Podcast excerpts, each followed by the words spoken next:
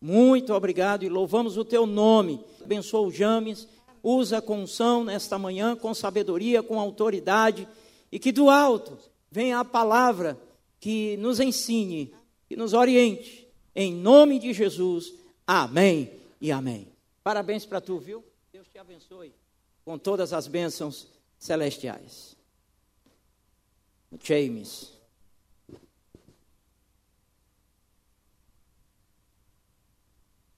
Shalom, amados. Mulheres, a gente não pergunta a idade, pergunta o salmo. Qual é o salmo de hoje? Né? É, o pastor falou do dia 17 e uma irmã chegou para mim e disse: Olha, lá na Igreja Batista Central não tem pastor gordo, barrigudo. Eu digo: ou eu vou ser o primeiro ou eu vou ter que perder a barriga. Bem, amados, eu queria dar um título a esta mensagem. E o título desta mensagem eu queria chamar de equilíbrio. Equilíbrio. E equilíbrio, para mim, para nós da Igreja Batista Central, para nós que fazemos parte do corpo de Cristo, e são 10 e 30. E eu gostaria de pedir a paciência dos irmãos neste dia, porque normalmente nós terminamos às 11. Mas se a gente chegar até uma hora da tarde, me perdoe. Amém? Eu estou brincando, não vamos chegar a isso não, amados. Nós que fazemos parte do corpo de Cristo Jesus, que militamos no reino espiritual e não só no reino físico. Porque as coisas elas também não podem ser separadas, porque até as autoridades que nós temos nesta terra, como presidente, governador, prefeito, influenciam, influenciam as nossas vidas espiritualmente. Cada decisão do presidente da República, do governo do Estado, do prefeito da nossa cidade, influencia os céus espiritual da nação, do Estado e da cidade aonde nós vivemos. Se eles, que muitos às vezes não têm o temor de Deus, influenciam a nossa vida espiritual, a nossa caminhada com Cristo, você imagina a vida de um pastor e a responsabilidade que ele tem. Por isso eu gostaria de chamar esta mensagem, dar título a ela e chamá-la de equilíbrio. E de repente, equilíbrio na liberdade. E para nós, amados, este equilíbrio tem um nome. Não é apenas uma situação. Não é simplesmente o modo que nós vivemos aqui na igreja, mas este equilíbrio tem um nome. E o nome deste equilíbrio chama-se Pastor Jadson. Ele é o equilíbrio da Igreja Batista Central. E eu gostaria de, como discípulo dele, fazer assim como ele faz. Eu gostaria de chamar este lado de um extremo e este outro de outro extremo. E aqui no meio é o equilíbrio. Aqui o equilíbrio. E você andar no equilíbrio não é fácil. Não é fácil. Porque os extremos estão sempre lhe puxando. É mais fácil você andar no extremo, porque no extremo tem sempre uma multidão. E quando você está na multidão do extremo, o outro extremo não lhe atinge. Então é muito mais fácil você andar no extremo do que você andar no equilíbrio. Porque quando você anda no equilíbrio, os extremos ficam lhe olhando, lhe criticando, lhe puxando, querendo que você saia do equilíbrio e parta para um extremo, porque a liberdade incomoda. E muitas vezes nós não sabemos o que fazer com a liberdade que Cristo nos deu, como disse Paulo, foi para a liberdade que ele nos libertou. Não vos metais de novo debaixo do jugo de escravidão. E Paulo diz mais: permanecei firmes nesta liberdade. Por isso, que o pastor vai fazer 20 anos agora, na semana que vem, 20 anos de ministério vai comemorar. E ele tem sido, para mim, Cristo passa, ele vai e eu vou atrás dele. Cristo passa, o pastor vai e eu vou atrás dele. Tem sido o nosso equilíbrio, o equilíbrio da igreja. Por que eu digo isso? E aí a gente tem que voltar um pouco à história da Igreja Batista Central, principalmente para você que congrega, que tem chegado ao nosso meio recente, que às vezes não conhece. Nós não éramos assim. Nós tínhamos que, pelo menos quando eu cheguei, subir escadas para ir o primeiro andar e ficar num lugar pequeno. A igreja tinha de 150 a 200 membros. E quando o pastor Jadson assumiu, ele também não era assim. Deus foi provocando mudanças na vida dele. Porque Deus é, na sua presciência, ele o escolheu antes da fundação do mundo. Então ele já sabia do equilíbrio que ele tinha. E daquilo que ele poderia trazer para nós que estamos debaixo da sua autoridade espiritual. Éramos extremamente tradicionais. Tradicionais. De um lado, o polo do tradicionalismo, do outro, o polo do pentecostalismo e um resistindo ao outro. E o pastor estava nesta luta, porque ele era tradicional. E quem é tradicional tem receio de se transformar pentecostal por causa dos desequilíbrios que a gente vê no dia a dia. Por causa dos irmãos que fazem parte da tradição, que agora vão criticar aquele que deixou de ser tradição e passou a ser pentecostal, mas sem esquecer as suas tradições. Em um determinado momento, Deus usou o pastor Jatos. Ele não se importou com a extremidade do tradicionalismo. Como também não pulou para a extremidade do pentecostalismo, mas se tornou pentecostal. É pentecostal. E consegue andar na linha do equilíbrio. E entenda essa linha aqui como a cruz, que é estreita. É estreita. Consegue andar na linha do equilíbrio. E Deus foi dando outras coisas que nós mesmos não entendemos. Um dia, quando nós mudamos para cá, o templo ainda não estava concluído. Pastor Jadson realizou um culto aqui domingo de manhã. E este culto que ele realizou foi quebrando, tinha um título, eu me lembro até hoje. Quebrando, desfazendo, destruindo todo espírito de religiosidade. Todo espírito de religiosidade. Ele fez dinâmicas aqui no culto, pedindo a Deus que desfizesse no nosso meio todo espírito de religiosidade. E se pede, não sabe-se o que vai acontecer. Porque a gente faz o pedido, a gente às vezes prega sobre ele, profetiza sobre ele, mas a gente não tem ideia dos resultados. Um dos resultados desta quebra de religiosidade foi uma atitude dele que, naquele exato momento, nós não entendemos. Nós que fazemos parte da liderança do pastor, nós que fazemos parte da célula pastoral, muitos não entenderam naquele momento.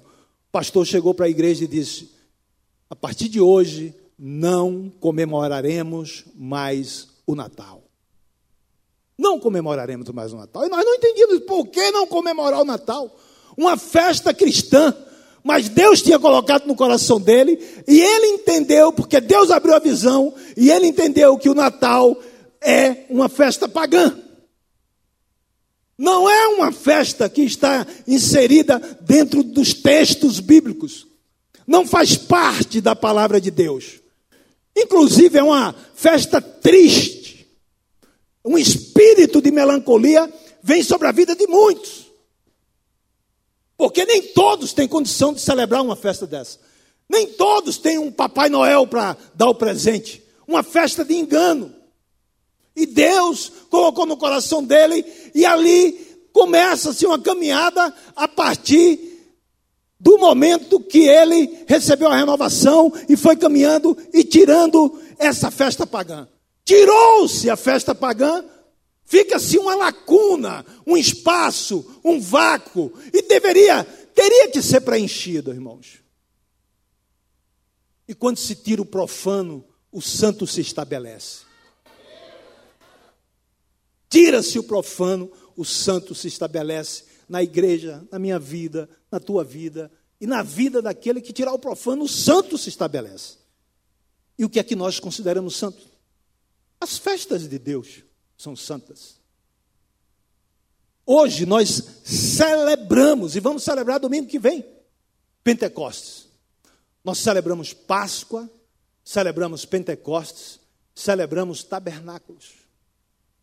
Está escrito no livro de Deuteronômio, em Números, em Êxodo, está escrito no Novo Testamento: as festas são de Deus. Festa de Deus. Porque Ele é de eternidade a eternidade. As festas são dele. E nós comemoramos Páscoa, comemoramos, inclusive este ano, o Senhor pediu. Pastor, hoje na reunião de célula, disse: O Senhor fala. Deus continua falando. O Senhor pediu que fosse comemorada a festa na data bíblica, naquilo que está escrito aqui, 14 de Nissan. Ou seja, nós comemoramos no dia 22 de abril, exatamente na data da festa. Porque o que fizemos hoje aqui, este memorial, que não é simplesmente um, um memorial, mas tem um, um significado espiritual muito importante, e Paulo diz isso para nós. Paulo diz que quando nós celebramos a ceia de forma indevida, nós sofremos retaliações por isso. Paulo diz: há muitos doentes, há muitos fracos e muitos que dormem, porque celebra este momento de uma forma indevida, inconsciente, sem fazer o exame de si mesmo. Então, tudo do reino de Deus tem um propósito. Não tem nada, absolutamente nada no reino de Deus que não tenha um propósito. Tudo que está escrito aqui tem um significado, inclusive cada vírgula, cada parágrafo, cada ponto de exclamação, cada palavra, cada letra tem um propósito para as nossas vidas. Nós é que muitas vezes não enxergamos. E Deus resolve, em determinados momentos da história, abrir a visão. Como abriu a visão do pastor Jatos para aquele momento, e ele, em uma oração, ele disse que se despojava de todo o conhecimento dele, de toda a estrutura que foi levantada na caminhada dele, como ele pregou aqui domingo passado. E naquele exato momento, uma estrutura ou mais, várias estruturas, caíram na vida dele e Deus veio e fez um rebuliço na vida dele. De tal forma que tiveram que segurá-lo, senão ele ia bater no teto. E as festas, quando a gente olha para elas, é justamente a nossa impossibilidade. É a nossa impossibilidade. Quando a gente olha para a festa da Páscoa, ela tem um significado muito grande. Um deles é a nossa paz. Páscoa significa passagem, sair da escravidão e a paz de Cristo que entra em nós. E nós vemos a impossibilidade da Páscoa em nós, de nós fazermos aquilo. Porque no dia 22 de abril, quando nós comemoramos Páscoa aqui, amados, Se você não sabe, fique sabendo que naquele mesmo dia, às nove horas da manhã, um sacerdote pegava um cordeiro, levava para o templo e amarrava aquele cordeiro. Naquele exato momento, o nosso Senhor Jesus Cristo, Filho de Deus, estava caminhando com as cruzes nas costas, estava sendo preparado para o sacrifício. Estava sendo interrogado, esbufeteado, recebendo cuspes na cara, chicotadas, naquele mesmo momento.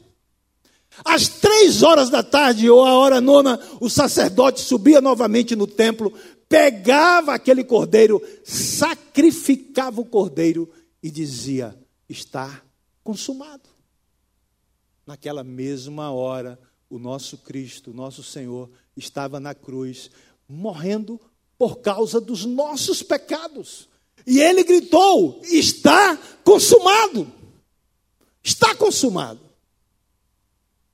Na festa de Pentecostes que nós vamos celebrar é domingo, é a impossibilidade da letra produzir vida. Porque a letra precisa do espírito.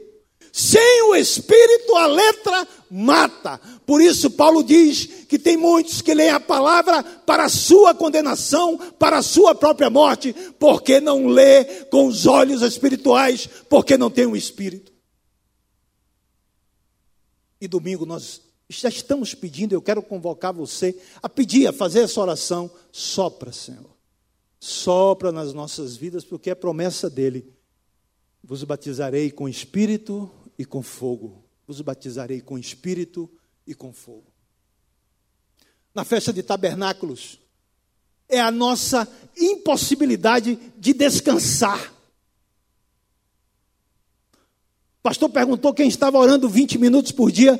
Uma irmã disse que ela deu testemunho dizendo que orava no carro, ia levar o menino no colégio, estava orando, mas o Senhor falou para ela: tem que parar. E ela disse que parou cinco minutos, parecia uma eternidade, cinco minutos, porque a nossa alma ela anda aflita o tempo todo. Nós não conseguimos parar nem um tempo aqui. Nem um tempo. Dá uma aflição na nossa alma, quer levantar e vai no banheiro, e vai beber água, e vai não sei para onde. É uma aflição que dá na alma. A gente não consegue parar uma hora para ouvir às vezes a palavra de Deus, porque a nossa alma é inquieta. O mundo provoca isso. E tabernáculo nós celebramos o Cristo que nos dá a paz, a paz que o mundo não pode dar. Celebramos o descanso prometido nele que um dia nós teremos. Porque cada festa dessa tem o seu significado. Cada festa. Aí eu queria a paciência dos irmãos. Porque, como nós estamos falando em equilíbrio, e nós estamos fazendo coisas que nós não fazíamos antes. Nós estamos celebrando festas. Nós estamos, às vezes falamos, falamos Yeshua Hamashia, que significa salvação. Yeshua significa salvação. Toda vez que um judeu lê no Antigo Testamento salvação, ele está lendo o nome Yeshua. E nós falamos em Shalom. Não sabemos hebraico, como também não sei inglês, e falo muita palavra em inglês. My brother, McDonald's. eu não falo inglês, mas eu sei muita palavra. Também não falo hebraico, mas eu sei algumas coisas em hebraico. Pretendo, quando o Senhor permitir, aprender com o pastor Demilton, que fala hebraico fluentemente. E tem uma ensino. Eu acho que é quinta e quinta-feira, quinta-feira à noite. Mas a gente vai aprendendo algumas coisas. E quando eu falo shalom, eu estou falando de completude, de plenitude, porque nós falamos a paz, irmãos. E paz é uma palavra que está dentro desse contexto, porque shalom significa paz, alegria, proteção, felicidade, e aí vai por diante. Então eu estou lhe desejando algo completo, algo pleno, e não apenas paz. Não sei falar hebraico, mas nós estamos com estas expressões às vezes. E por causa destas expressões, às vezes somos mal incompreendidos. Alguns que não conhecem até a igreja ou que busca informação aonde não deveria buscar, porque a internet está cheia de informações mas as informações que me interessam são as informações que vêm do meu pastor. Se ele chegar para mim e me disser, não quero que você chame Yeshua Hamashia, eu vou obedecê-lo. A não ser que eu diga, pastor, o senhor não quer, eu estou indo, mas eu estou debaixo da autoridade dele. E ele nos deu esta liberdade. Porque aonde há o Espírito de Deus, aí há liberdade. Liberdade. Por isso que nós queremos caminhar, amados, no veio do equilíbrio. Porque quando estamos fazendo isso, ouvimos algumas coisas que nos incomodam. De um lado, nós temos em um extremo, nós temos um espírito, porque tudo isso é espiritual, vocês que conhecem a Bíblia, que leem a Bíblia, vocês vão ver na Bíblia vários impérios: romano, persa, grego, babilônico. Esses impérios que dominaram o povo judeu e tentaram exterminá-lo e não conseguiram. Esses impérios se foram, acabaram e o povo continua aí. Porque o povo é de Deus. Então, quando nós começamos com isso, querendo simplesmente voltar à palavra, olhar para a palavra como ela é, sem contanto questioná-la, mas entendendo, como o pastor Jadson disse aqui num culto de gratidão, tem coisas na palavra que são tão claras que não tem interpretação, não tem como interpretar. Quando Deus diz, as festas são minhas, de que forma eu vou interpretar isso se são deles? Se são deles e eu sou dele, eu posso celebrar para ele, porque dele, para ele e com ele são todas as coisas.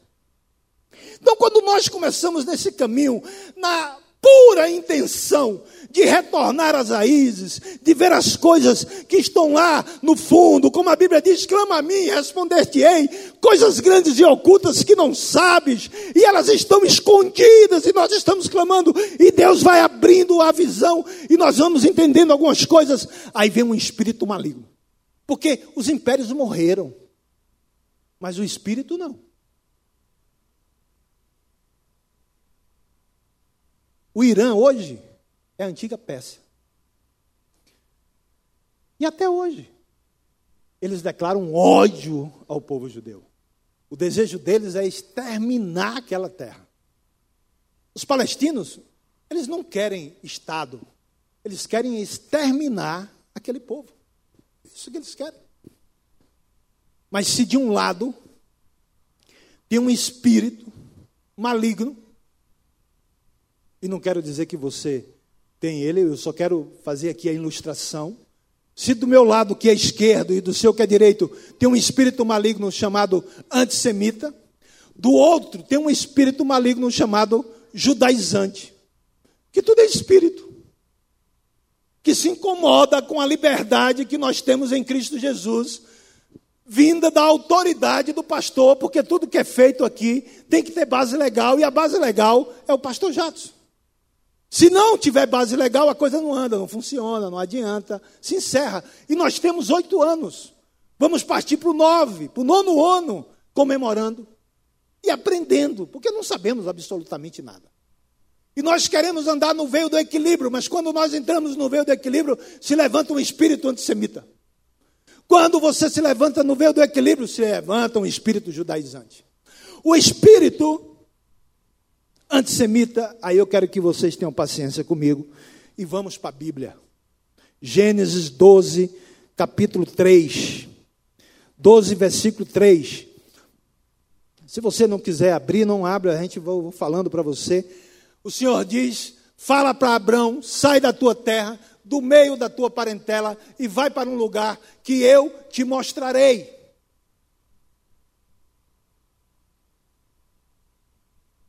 Te abençoarei os que te abençoarem, e amaldiçoarei os que te amaldiçoarem. Palavra de Deus. Nenhum homem falou isso, foi Deus que falou isso para Abraão. Abençoarei os que te abençoarem, e amaldiçoarei os que te amaldiçoarem. E em ti, Abraão, serão benditas todas as famílias da terra. Esse texto, e mais alguns que eu quero ler, eu apresento para o espírito antissemita. Quando se levantar contra as coisas que são de Deus, dizendo que nós, igreja, tomamos o lugar de Israel, nós apresentamos esse texto, como eu apresento, como podemos apresentar Deuteronômio capítulo 7, 6, 7, 8 e 9. Deuteronômio 7, 6, versículos 6, 7, 8 e 9, a Bíblia diz: Porque tu és povo santo ao Senhor, teu Deus. O Senhor teu Deus te escolheu para que ele fosses o seu povo próprio, de todos os povos que há sobre a terra. Não vos teve o Senhor afeição, nem vos escolheu porque fosses mais numerosos do que qualquer povo, pois éreis o menor de todos os povos. Mas porque o Senhor vos amava, e para guardar o juramento que fizera a vossos pais, o Senhor vos tirou com mão poderosa e vos resgatou da casa da servidão, do poder de Faraó, rei do Egito. E aí a gente pode ir para Deuteronômio 10, capítulo 10, 15, quando a palavra de Deus diz: Tão somente o Senhor se afeiçoou a teus pais para os amar, a vós outros descendentes deles, descendentes deles, escolheu de todos os povos, como hoje se vê. E nós podemos também ir para segundo Samuel, amados. Segundo Samuel, uma das coisas que cai também hoje é que quando a gente pega a Bíblia e fala o texto é longo. Não, o texto não é longo. São vários versículos e é só a palavra de Deus preenche a nossa alma. A minha palavra não vai preencher a tua alma, nem vai te ensinar. Só a palavra de Deus. Segundo Samuel, capítulo 7. Segundo Samuel, capítulo 7. Versículo 23 e 24. A palavra de Deus diz: quem há como teu povo, como Israel, gente única na terra, a quem tu, ó Deus, fostes resgatar para ser teu povo e para fazer a ti mesmo um nome e fazer a teu povo estas grandes e tremendas coisas para a tua terra diante do teu povo que tu resgataste do Egito, desterrando as nações e seus deuses, estabeleceu o teu povo Israel por teu povo para sempre. E tu, ó Senhor, te fizeste o seu Deus. Isaías 49, versículo Isaías 41, versículo 8 e 9, a palavra de Deus diz o seguinte: Mas tu, ó Israel, servo meu, tu, Jacó, a quem elegi, descendente de Abraão, meu amigo, tu, a quem tomei das extremidades da terra e chamei dos seus cantos mais remotos, e a quem disse: Tu és o meu servo, eu te escolhi e não te rejeitei. Tu és o meu servo, eu te escolhi e não te rejeitei. Isaías 49, 5, 6, a palavra de Deus diz: Mas agora diz o Senhor que me formou desde o ventre para ser seu servo, para que torne a trazer Jacó e para reunir Israel a ele porque eu sou glorificado perante o Senhor e o meu Deus é a minha força. Amém? Estamos falando isso por quê? Porque às vezes a gente ouve conversas dizendo que nós estamos judaizando. E nós não estamos judaizando absolutamente nada. O que nós estamos é entendendo que este povo é um povo de Deus, escolhido por Ele, e que nós devemos amá-los. Devemos orar por eles. Nós estamos entendendo, como o próprio Jesus Cristo disse, aquela mulher samaritana que perguntou a ele aonde se deve adorar.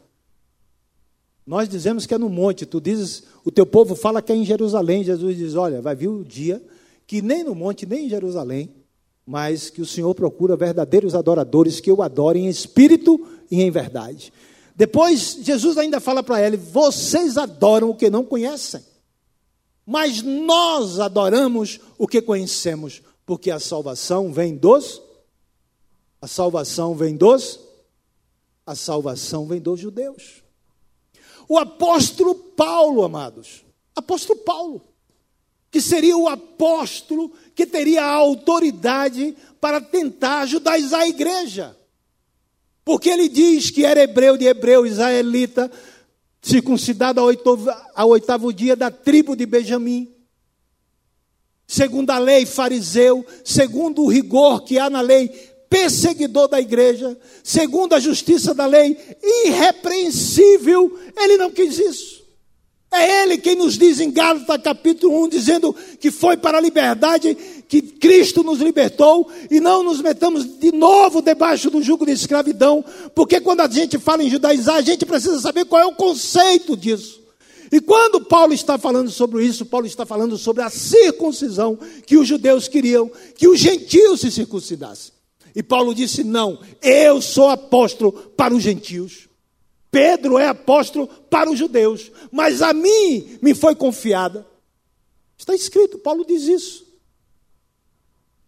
Em Atos, Paulo diz várias vezes: Eu sou judeu, fariseu, fazendo defesa dele, quando muitas vezes foi perseguido e aprisionado. E ele escreve algo tremendo. Aí eu queria que você abrisse a sua Bíblia em Romanos 11. Romanos capítulo 11.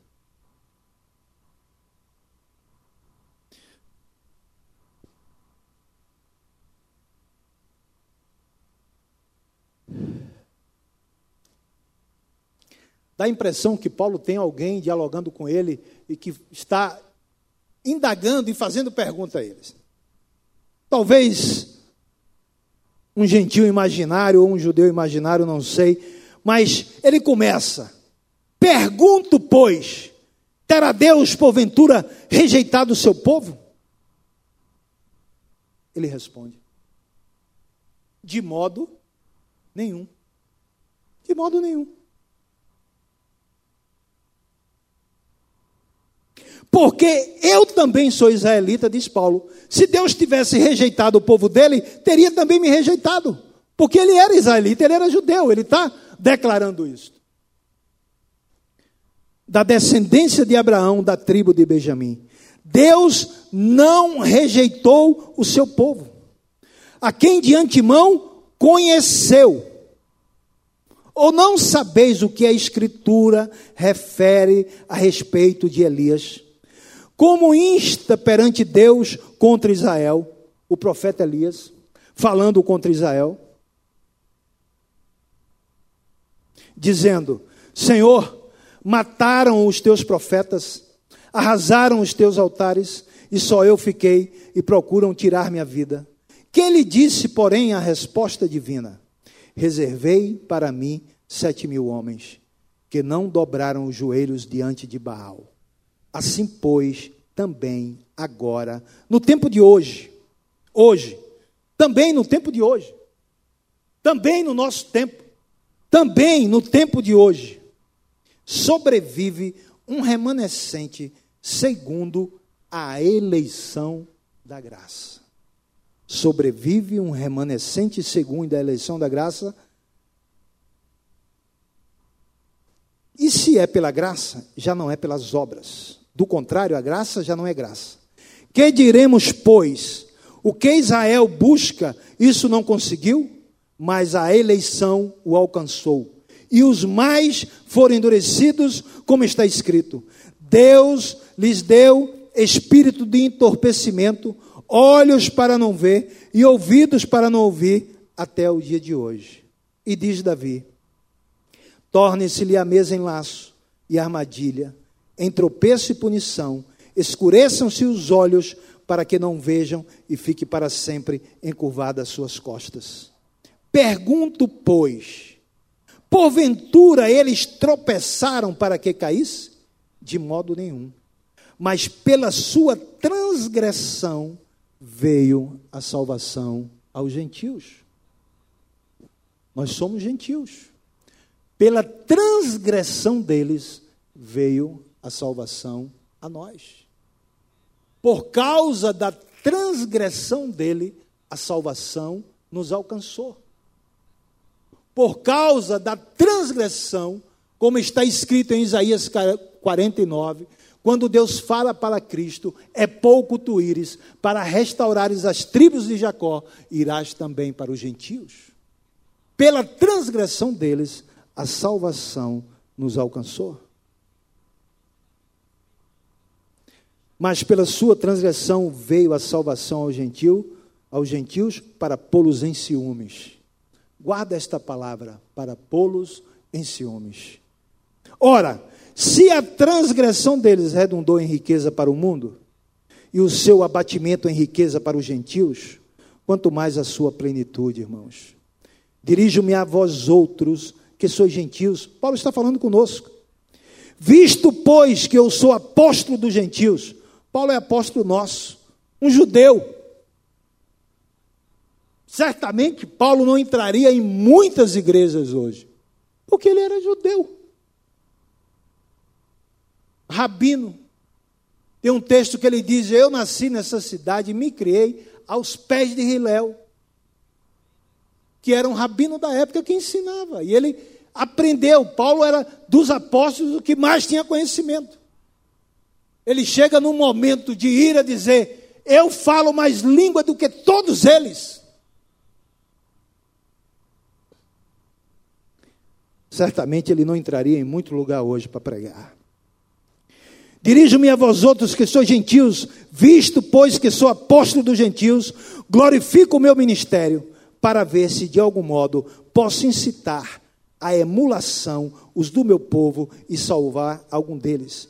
Posso incitar a alguns do meu povo ser meu imitador, diz Paulo, e salvar algum deles. Porque se o fato de terem sido eles rejeitados trouxe reconciliação ao mundo, que será o seu restabelecimento, senão vida dentre os mortos? E entra nós nessa história a nossa intercessão, o nosso amor para com eles. Porque se a rejeição deles foi benefício para nós, imagine a restauração, a plenitude desse povo. O que não acontecerá conosco? O que não acontecerá com este mundo? E cabe a gente interceder, orar, porque inclusive o salmo diz que aqueles que oram pela paz de Jerusalém e amam serão prósperos. É promessa de Deus. Promessa dele. E a palavra, Paulo continua dizendo: E se forem santas as primícias da massa, versículo 16, igualmente o será a sua totalidade. Se for santa a raiz, também os ramos serão. Se, porém, algum dos ramos foram quebrados, e tu, sendo oliveira brava, ou seja, nós, sendo oliveira brava, fomos enxertados em meio deles e nos tornamos participantes da raiz e da seiva da oliveira. E aí Paulo nos dá um conselho: não te glories contra os ramos.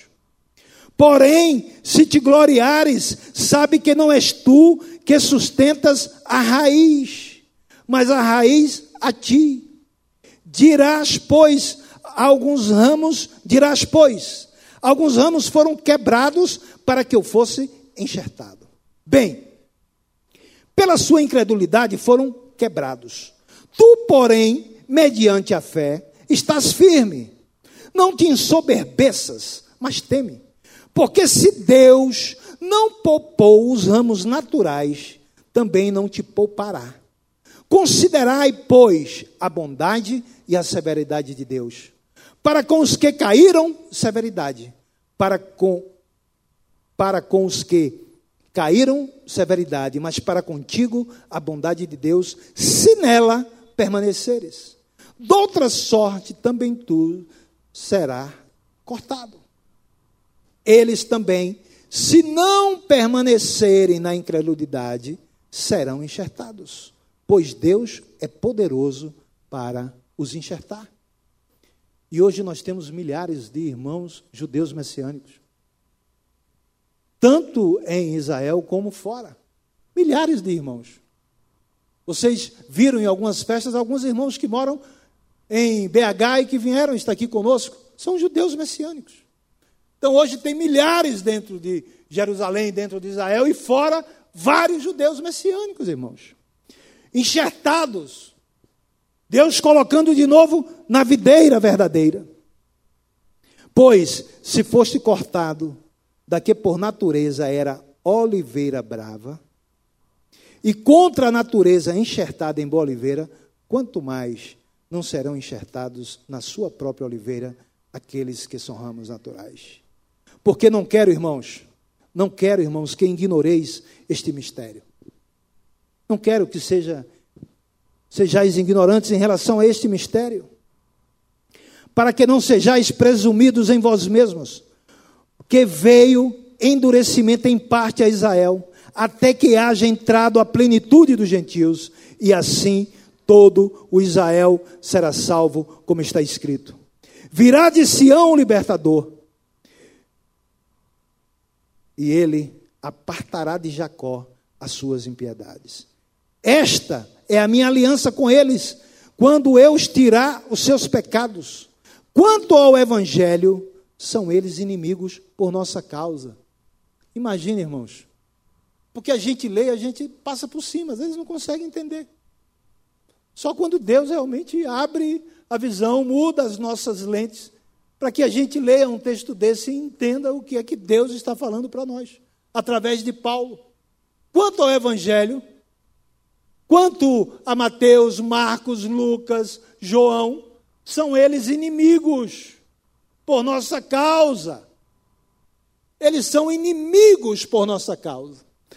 Quanto à eleição, Paulo agora vem dizendo, quanto ao evangelho, eles são inimigo por nossa causa. Quanto, porém, à eleição, amados, por causa dos patriarcas, porque os dons e a vocação de Deus são irrevogáveis.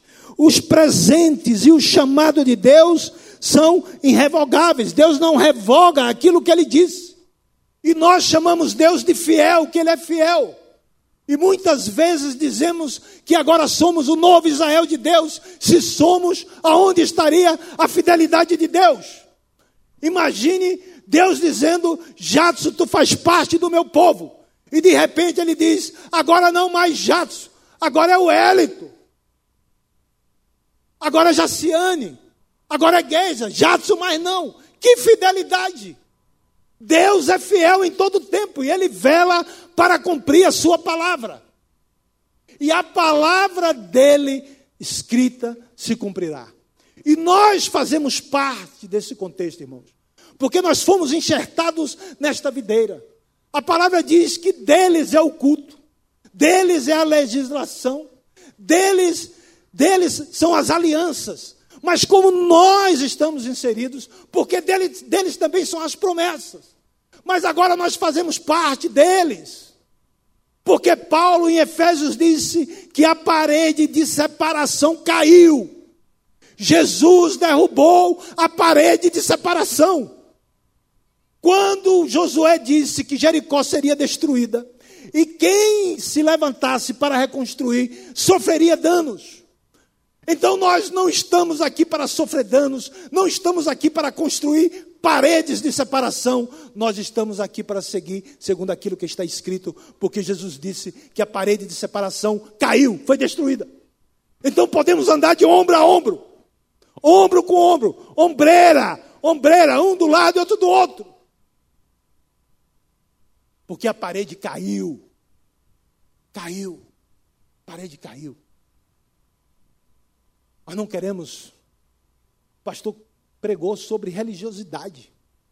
Você acha que ele está pregando, pedindo a Deus que tire esse espírito de sobre nós? Nós vamos nos meter debaixo de novo de jugo de escravidão, judaizar? Que nós queremos a liberdade, liberdade em Cristo, liberdade que Ele mesmo proporciona, que o próprio pastor Jatos nos dá, dá a cada pastor seu, liberdade que Ele dá à igreja liberdade que Ele dá ao Espírito para se mover neste lugar e fazer coisas tremendas, como nós temos visto acontecer. Porque Ele é a base legal. E se Ele não desse liberdade, nós não estaríamos aqui. Se Ele não tivesse dado liberdade, não estaríamos, estaríamos lá em cima ainda. Mas porque Ele deu liberdade, Deus promoveu, Deus promoveu, Deus promoveu, Deus promoveu crescimento. Deus promove entendimento. Deus promove novas revelações. Deus promove a capacidade nossa de andar no equilíbrio, de não sermos atraídos nem pelo antissemitismo e nem pelo espírito judaizante, mas andarmos em cima da cruz de Cristo, dizendo: Esta cruz me libertou do pecado, me libertou da ignorância, esta cruz me libertou da separação. Não adoramos judeus, nem adoramos Jerusalém. Nós simplesmente amamos, entendendo que eles são povo de Deus, escolhido de Deus. Que Deus os escolheu para serem sacerdotes. Como Pedro disse que nós também. Olha a promessa para eles, chegando em nós. Pedro fala: Vós sois sacerdócio real, nação santa, povo escolhido de Deus. Deus os escolheu e também nos escolheu. Deus os escolheu antes da fundação do mundo e ele diz: não era porque vocês foram, fossem alguma coisa, porque vocês eram um povo pequeno, e Deus nos escolheu, não porque nós somos alguma coisa, porque aprove a Ele nos escolher. Nós não entendemos essa escolha, não é, Roberto? Nós não entendemos. Quando a gente se olha, se é que a gente consegue se olhar, a gente vê Deus, como é que tu me escolheu? Como é que tu me tirou do Egito, do lugar de limites, do lugar que limita o meu crescimento, do lugar das trevas? Como é que tu me tira dali e vai me transportando para o reino do Filho do teu amor? Como é, Senhor, que eu, sendo vaso de barro, tu coloca dentro de mim o teu espírito? Algo santo, algo maravilhoso, algo que abre o nosso entendimento para que a gente possa enxergar essa palavra como ela é. Que coisa louca! Quem é que vai entender isso? Ninguém entende isso. Como é que o Espírito de Deus habita em você? Como é que o Espírito de Deus habita em mim, pecador, falho, cheio de jebuseus, ferezeus, gigazeus, de coisas na alma que precisam ser arrancadas ainda, mas que estou num processo, nós estamos nesse processo de libertação, porque o Senhor nos tirou do império das trevas mas o império das trevas já saiu de dentro da gente. O desejo de voltar para ele saiu. De voltar a comer as carnes do Egito saíram totalmente de dentro da gente. As murmurações que levaram o povo naquela época a serem engolidos pela terra, serem picados por serpentes, saíram do nosso ser. As maldades nós deixamos de pensar, as maledicências nós exterminamos, eliminamos totalmente da nossa vida? Não! Pelo menos eu não. Se você chegou à estatura do varão perfeito, amém. Eu ainda não. Estou nanico, estou crescendo, estou caminhando. E nessa caminhada tem um povo que é o paralelo nosso. Se Josué é um tipo de Cristo, Moisés um tipo de Cristo, Israel é um tipo de igreja, porque as mesmas coisas acontecem conosco. As tribos brigaram, se dividiram. Nós somos divididos. Quantas denominações com visões diferentes? É a mesma coisa. Mesma coisa. Por isso Paulo continua dizendo: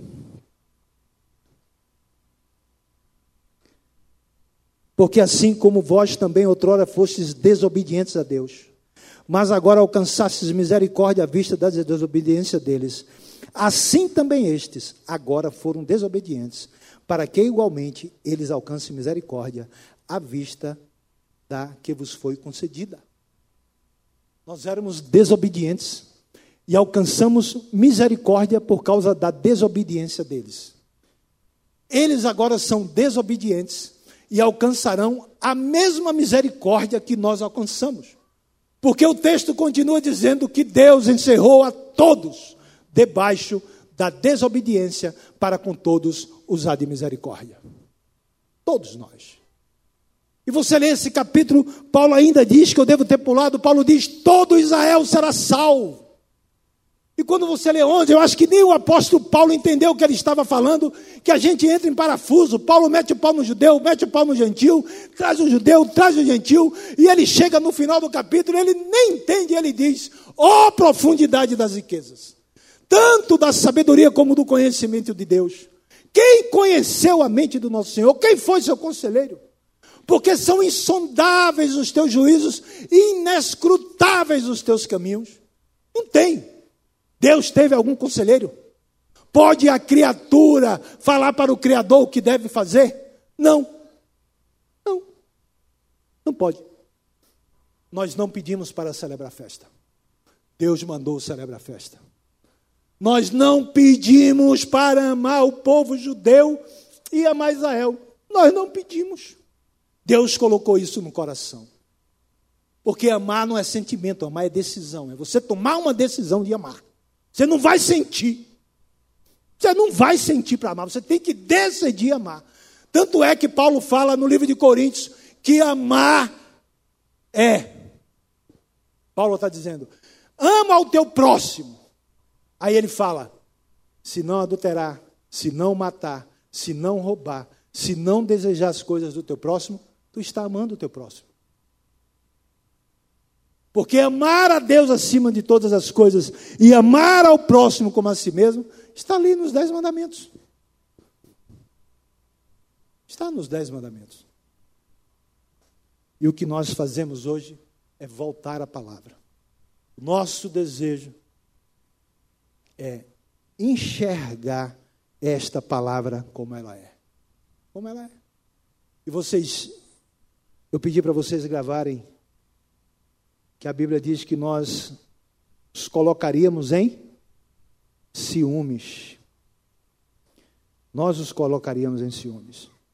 Aí tem um judeu messiânico chamado David Stern, que ele escreve sobre essa palavra colocar os judeus em ciúmes. Deus disse que a igreja iria provocar ciúmes ao povo dele. Ciúmes, de forma que quando o povo dele olhasse para nós, desejaria ter o que nós temos. Colocar ciúmes. Aí o cara escreve. Eu queria que você acompanhasse, só mais, já estou encerrando, irmãos.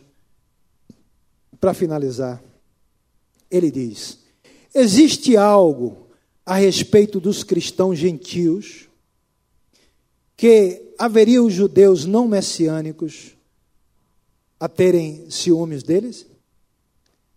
Durante grande parte dos últimos dois mil anos, a igreja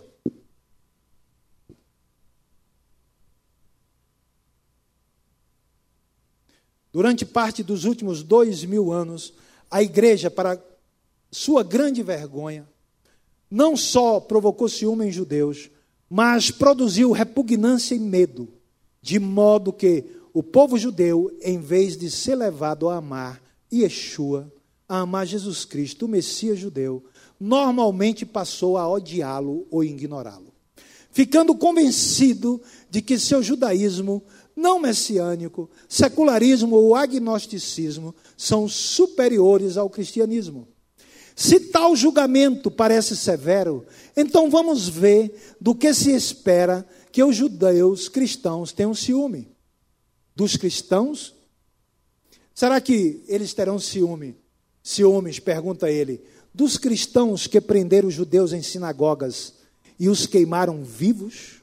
O que aconteceu quando os expedicionários das cruzadas conquistaram Jerusalém em 1099? Bem como em várias cidades da Europa? Será que eles teriam ciúmes dos cristãos que forçaram judeus a ouvir sermões para convertê-los contra a sua vontade e expulsaram do país aqueles que não responderam o que aconteceu por séculos durante a Idade Média e a Inquisição. Dos cristãos que inventaram o libelo de sangue de que judeus assassinam uma criança cristã e usam seu sangue na matizada Páscoa? Dos sacerdotes cristãos que carregavam a cruz e lideravam multidões assassinas em massacres?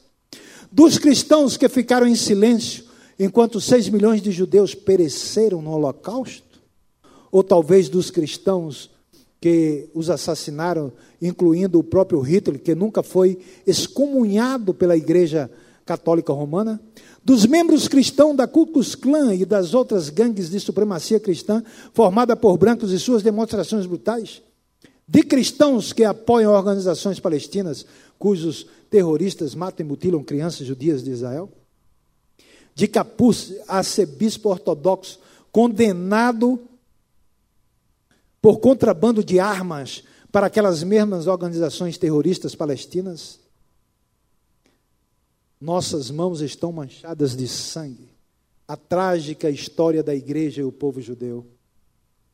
A dor dos judeus teria sido a mesma, independente se essas pessoas se considerassem cristãs. E o nome cristão não é protegido por direitos autorais, de modo que qualquer pessoa que queira pode aplicá-lo a si mesma, caso sua conduta lhe conceda esse direito ou não. Mas a vergonha da igreja não consiste só em não ter tomado uma posição, repudiando firmemente cada um desses e outros horrores cometidos contra os judeus, mas em ter, de fato, autorizado e incentivado algum deles. Não há como silenciar cada indivíduo que usa indevidamente o nome do Messias, alegando falsamente ter a autoridade dele para justificar suas más obras, mas há uma forma de uma comunidade deixar de aprovar e de ter comunhão com tais pessoas e condená-la publicamente. Em vez disso, ao longo de grande parte da sua história, a igreja fez exatamente o contrário. É disso que os judeus devem ter ciúmes. Não o bastante, a outro lado. A questão não é citar atos compassivos feitos para os judeus em nome de Cristo para equilibrar a balança. Não há não há nem um pouco de consolo. Pelo contrário, é que os cristãos gentios deveriam entender as palavras para provocar-lhe ciúme como uma ordem ou, pelo menos, como um desafio. Os judeus não messiânicos deveriam ser capazes de olhar para os gentios salvos na igreja e ver neles uma mudança tão maravilhosa das pessoas que eram antes, uma vida tão santa, pessoas tão dignas, tementes a Deus, pacíficas, pacificadoras, honrosas, éticas, alegres e humildes, a ponto de terem e quererem também para si mesmo aquilo que faz com que esses gentios sejam diferentes e especiais. Muitos judeus, estou entre eles, diz ele, foram convencidos a confiar em Cristo, em Yeshua, mediante a conduta de cristãos gentios que foi capaz de provocar ciúmes em nós. Uma conduta que vence com toda a antipatia contida, desconfiança e dor que um judeu pode sentir. Não é natural, sim. As boas novas não são naturais. As boas novas são sobrenaturais. As boas novas não é natural. As boas novas são sobrenaturais. Depois ele dá uma dica de como nós devemos nos comportar. E aí a dica é Romanos 12, Romanos 13, Romanos 14, Romanos 15. E eu quero encerrar, porque o teclado já me manda.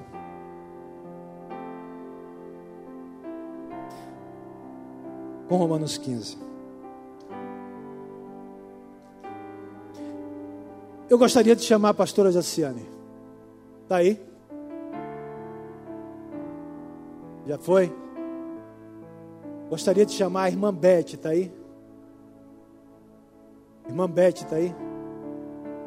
Beth que vai viajar conosco, está aí? Gostaria de chamar a Heloísa Cristina. Gostaria de chamar a irmã Rita. Gostaria de chamar a irmã Solene, está aí? Gostaria de chamar a irmã Dorailde, está aí? Só para a gente encerrar esse período.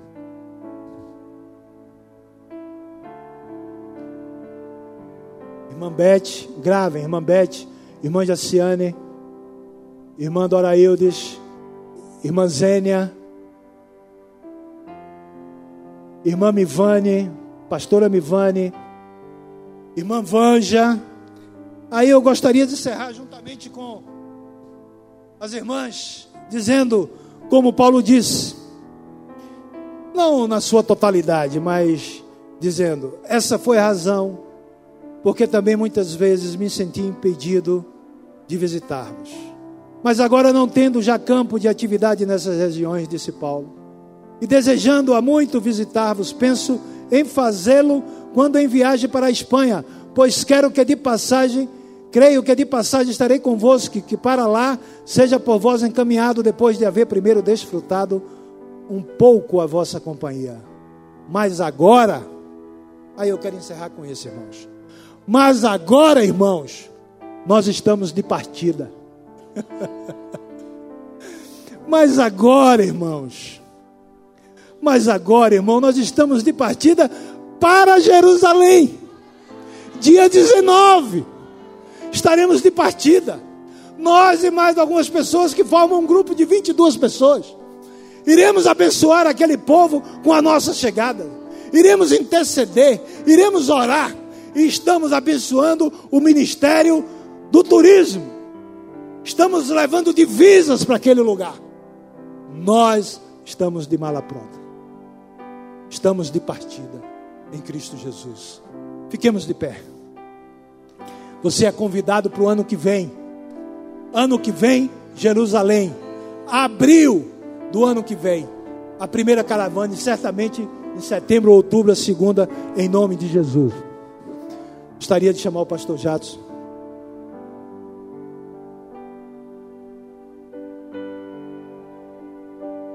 E agradecer a ele a confiança.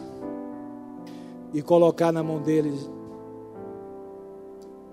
mais uma vez, o equilíbrio em tudo que a gente faz. Amém. Amém. Nós vamos orar, encerrando. E para mim, esse texto de Romanos 11, 25 diz: Não quero, irmãos, que ignoreis esse mistério, que o endurecimento veio em parte a Israel, até que a plenitude dos gentios haja entrado. Até que a plenitude dos gentios haja entrado. E assim todo Israel será salvo. Eu quero, é, sem nenhuma retórica, reforçar o que disse o irmão James. Nós estamos afim de viver a palavra de Deus. Nós não estamos dispostos a trazer de volta aquilo que a gente abriu mão e rompeu, que é a religiosidade. Não sou judeu, sou gentil de Serra Talhada, pernambucano, tá certo? E estou aqui por causa da graça. Eu estou aqui por causa da graça. Não foi por causa do judeu que eu estou aqui. Eu estou aqui por causa de Jesus. Que por sinal é judeu. Agora, é, eu não vou permitir que os incautos saiam fazendo comentários que não sabem e que não tem noção, nem me conhece, nem conhece a igreja. Ah, vai judaizar, ah, porque. Querido, querido, querido, querido. Querido, nós temos muita coisa por fazer, tanto pelos gentios como pelos judeus. E eles verão a gente. E dirão também lá: a Igreja Batista Central ama a gente. Amém? Agora me diz uma coisa: onde é que está o erro você amar? Se Jesus mandou eu amar. Me diz aí onde é que está o erro. Me diga onde é que está o erro. Me diga onde é que está o erro eu celebrar as festas bíblicas. Me diga. Pelo, ah, porque no Antigo Testamento? Ah, porque foi para judeu. Bom, se você não entendeu e não viu o que você ouviu nessa manhã, então é, depois você pega de novo, está gravado e você ouve. Mas nós estamos aqui para viver a palavra de Deus como filhos de Deus. Grande é esse mistério. Então é mistério, vamos, vamos orar e pedir que Deus nos revele. E vamos orar pelos irmãos que vão a Jerusalém. Eu tenho orado por vocês todas as manhãs. Eu não sei porquê, mas eu tenho orado, tá? Todas as manhãs. Que seja uma viagem maravilhosa. E poder pisar em Israel, meu irmão, é uma experiência inigualável. Eu, a, o meu testemunho é um testemunho muito legal, porque eu tinha pavor esse negócio. Porque todo mundo, eu venho de uma época que o povo dizia: se você não for a Israel, você não é completo. Eu digo: você é doido, eu já sou completo em Cristo Jesus. Uma vez eu fui visitado aqui por um casal de pastor, de pastor, tem que ir para Israel, porque quando for para Israel, vai deslanchar o teu ministério. Eu digo, Aí isso eu me tranquei, eu me fechei, eu fiquei com raiva. Eu digo, eu não vou para Israel. Porque quem me abençoa é Jesus. E aí, ouvindo uma esposa de pastor de igreja tradicionalíssima, ela foi falar de Israel, ela começou a chorar. Eu digo, Jesus. Mas ela não falou desse jeito agressivo. E aí eu fui. Ô irmão, eu fui. Eu já fui. A gente foi quantas vezes, baby? Two. É. Aí fui duas vezes. Eu fui duas vezes, meu irmão. Eu vou te dizer uma coisa: se eu puder, eu vou de novo dez vezes. É porque ainda não deu. Oh, eu já fui aí em outros campos conhecer, mas igual a Israel.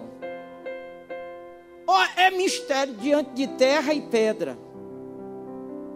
Você chora, você se ajoelha, você ora como diz o Tabarel, você se arrupeia. É um negócio inexplicável. Vamos orar. Quero agradecer ao irmão James pela ministração.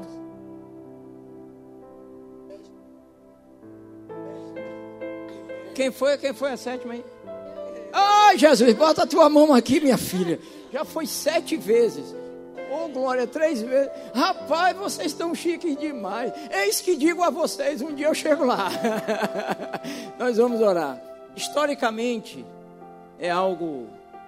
Quando você vê família, irmão Maurício estava compartilhando comigo, veio agora, o evangelista Maurício.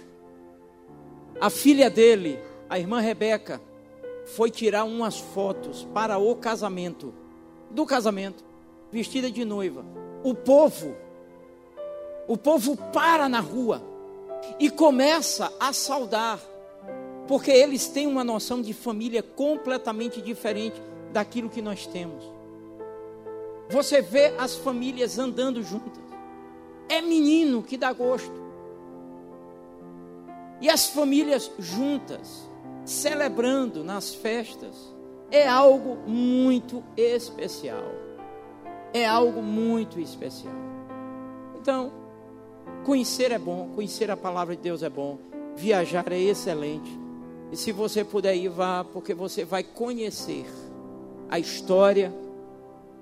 E depois que eu entendi isso, rapaz, como é que a gente vai conhecer a, a Bíblia sem conhecer a história dela? É o que adianta eu estar estudando as Américas se Jesus veio de Israel? É um negócio invocado isso, né? Então, que estudemos tudo que estiver ao nosso alcance. Amém? Muito obrigado, irmão James, pela ministração dessa manhã esclarecedora. E o nosso ponto é esse aqui. Eu quero andar aqui. Se você me puxar para a direita, você vai ter problema. Se você me puxar para a esquerda, você vai ter problema. Não importa quem seja, eu não tenho compromisso com o Senhor ninguém. Eu tenho compromisso com Jesus e com a palavra dele. Se você quiser que eu seja um judeu, você vai se dar mal comigo e certamente a gente não vai caminhar. E se você quiser que eu abandone tudo da palavra, você vai se dar mal, porque o meu lema é viver em cima da cruz, tanto no vertical quanto no horizontal, de forma que a vontade do Pai seja feita. Eu vou terminar a oração aqui. Nem para aqui, nem para aqui. Não se desvia nem para a direita nem para a esquerda, filho. Vai. Vamos orar? Deus te abençoe, viu? O culto hoje começa às 18 horas, sabia? Pelo amor de Deus, não chegue 18 e 30 não, que você vai perder. Vai perder, vai perder. Chegue 18 horas, você vai perder o estacionamento. E você vai perder o que vai acontecer aqui hoje. Vai chegar um dia que eu vou dizer isso e você vai acreditar para valer. Porque tem muita gente que não acredita no que vai acontecer hoje de noite. Eu acredito. Eu acredito por mim e por você. Amém? Eu vou até baixar a cabeça, porque tem algumas expressões que não acreditaram para não ser contaminado. Pai, muito obrigado pela tua palavra. ela é viva, ela é poderosa. Muito obrigado pela tua fidelidade. Se o Senhor abandonasse Israel, nós estaríamos inseguros, porque poderíamos também pensar que seríamos abandonados. Mas como o Senhor não abandona ninguém, não abandonou Israel apesar da dureza, eu tenho certeza que apesar das minhas falhas, o Senhor nunca me abandonou e nunca vai me abandonar. Pai, que a Igreja Batista Central seja equilibrada, consciente, inteligente, estudiosa da palavra e da tua vontade. Que possamos experimentar coisas que ainda não experimentamos. Que possamos ver o que ainda não vimos. Obrigado, Senhor, pela vida do teu filho que se dispôs a trazer o que trouxe nesta manhã para nós. Mas queremos abençoar os nossos irmãos, estes que estão aqui, os outros que não estão e que viajarão para a terra de Israel, que sejam duplamente abençoados, na ida e na volta, com saúde e paz, com alegria e conhecimento, que sejam agraciados com uma nova unção. Ó Deus, que abra o Senhor o entendimento deles, aprendendo ainda mais. Leva-os na tua paz, assim como a gente que vai para casa agora nos leve em paz, guarda a nossa casa, guarda a nossa família, nos livre de toda enfermidade, do espírito de morte, nos livre do espírito maligno da divisão que vem para rachar, para trazer desconforto. Senhor, nós queremos viver a unidade, porque na unidade se constrói, na unidade se cresce, na unidade se anda em paz. Repreendemos o espírito de religião do antissemita, assim como repreendemos o espírito de religião do judaísmo ou de qualquer outra religião. Nós queremos é Cristo, nós amamos é Cristo, nós queremos viver é Cristo, agora e para sempre. Amém, amém e amém.